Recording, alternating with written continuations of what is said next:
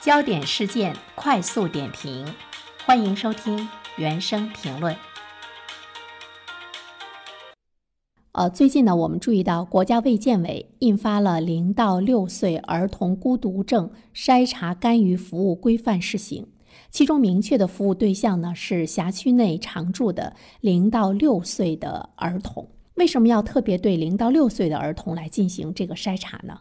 因为孤独症啊，它也叫做自闭症，它是一类发生于儿童早期的神经性发育障碍。到现在为止呢，病因都不是很清楚。一般呢，起病于三岁之前。当然，主要呢表现的是社会交往的障碍呀、沟通的障碍和局限性，还有刻板性、重复性行为等心理发育的这个障碍。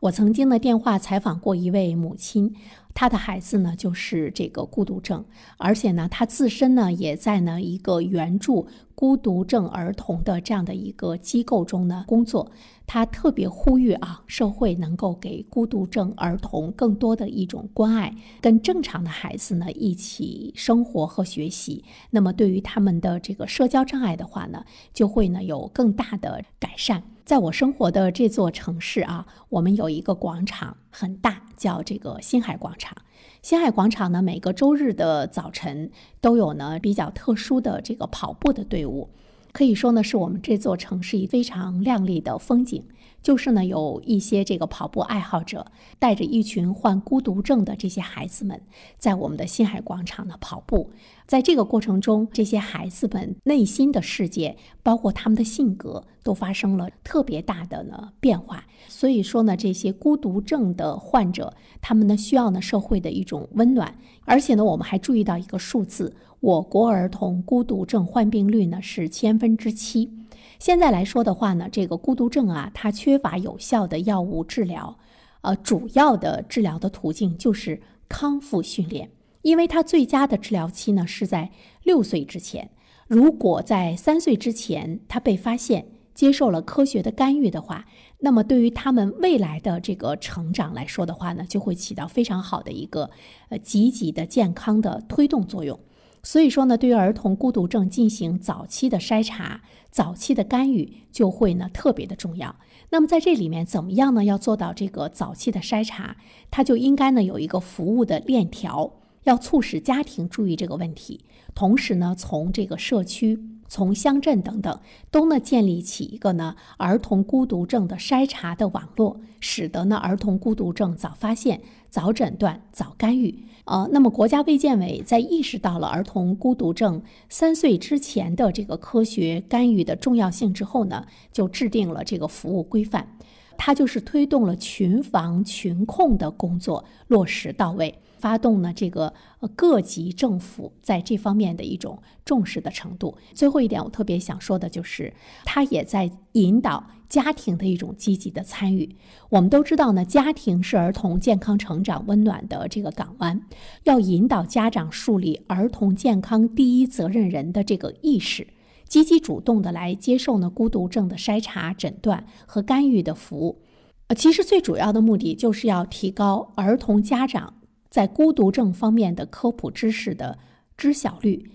说到这里的话呢，我想说，其实不单单的是孤独症患者哈，我们都知道，其实对于很多的家长来说，每一个家庭养育孩子都是没有任何的经验。科学养育呢，对于每一个家庭来说都是非常重要的。比如说，双方家庭已经出现的一些遗传性的疾病，在养育我们孩子的过程中，我们怎么样呢？也通过。早期的这种呃基因的检测等等各个方面，来知道孩子有可能会患上哪些家族病啊啊这方面的这个概率，同时呢，从小在养成他的良好的生活习惯等等这些方面，都呢要有一些这个呃特殊的训练。这些对于父母来说呢都是非常重要的，但是我们都知道，我们的社会发展到今天，我们都说它很现代，它很先进，它很科技。但是呢，在我们的家庭生活中，真正的有那种科技的这种观念和手段的家庭，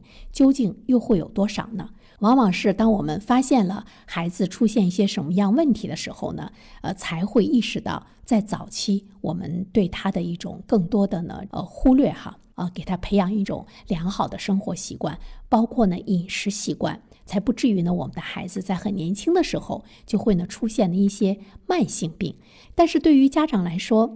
怎么样去引导他科学育儿？今天我们看到呢，对于孤独症的这些孩子们，在零到六岁的时候呢，要进行一系列的筛查干预的服务，他就建立了一个非常好的呢网络吧。那我觉得，对于我们每一个家长来说的话呢，其实也呢能够起到非常好的一个警示的作用。好的，感谢您收听原声评论。如果你喜欢这个专辑的话呢，期待着你可以去关注它。当然，我更期待着你可以在留言区给我留言，我们可以就相关的问题做更多的深入的讨论和交流。我觉得这对于我本身来说也是一个非常好的提升。